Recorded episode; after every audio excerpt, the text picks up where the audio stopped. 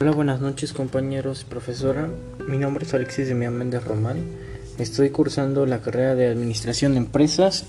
El proyecto que escogí fue hacer un podcast sobre el ámbito familiar en mi vida, que he identificado situaciones difíciles en los problemas en mi casa, como falta de comunicación a no ser burlones groseros entre nosotros, a no tener hacerlos, a no querer hacer los quehaceres que cada quien le corresponde. Y ahí empiezan los malentendidos y los conflictos por la falta de comunicación y que no pueda el trabajo en el equipo.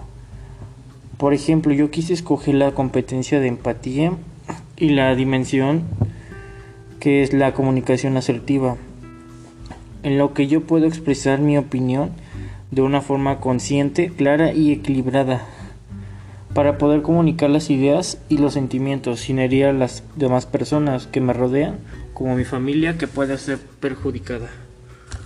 Pero puedo mantener las comunicaciones principales que es la forma pasiva.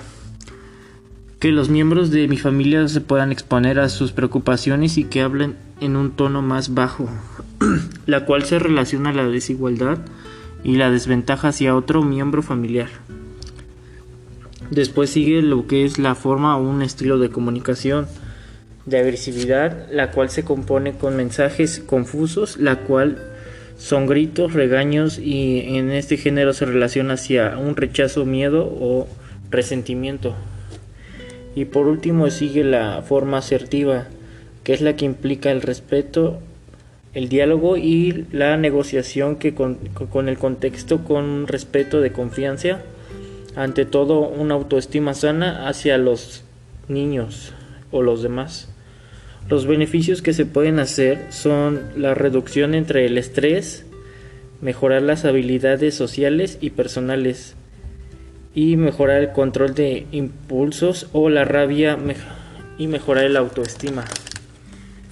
También está la importancia de la empatía, no solo es la capacidad de entender, sino también poder ser conscientes y puede ser sensible hacia los demás y hacia los sentimientos de los demás y que las opiniones de los demás de las demás personas se puedan compartir en un objetivo de ayudar. La empatía puede ser vital para construir las relaciones intrapersonales excelentes y que podamos fortalecer los lazos familiares cada que surgen en, en un hogar. La actitud empática es el núcleo familiar que aporta la flexibilidad emocional y en una valoración es un esfuerzo que se hace para mejorar el bienestar familiar.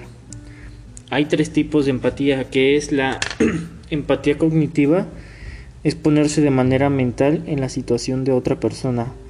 La empatía este, emocional, que es la compenetración con, la, con los sentimientos de otra persona.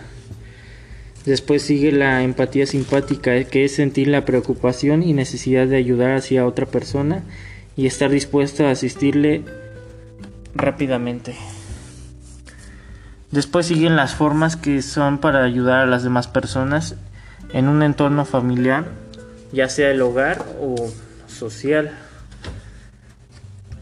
que son que puedan escuchar hacia las demás personas que permitirá saber qué se siente y qué piensan de los demás, hablar de sus propios sentimientos y las emociones que, que irán a entender hacia las personas que tienen sentimientos diferentes. Que se pueda corregir cuando un niño haga comentarios despectivos sobre otros.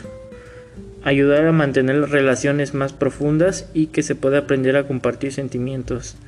Desarrollar una capacidad de de ser compasivo al poder afrontar y las situaciones dolorosas. Pues es todo lo de mi proyecto. Gracias.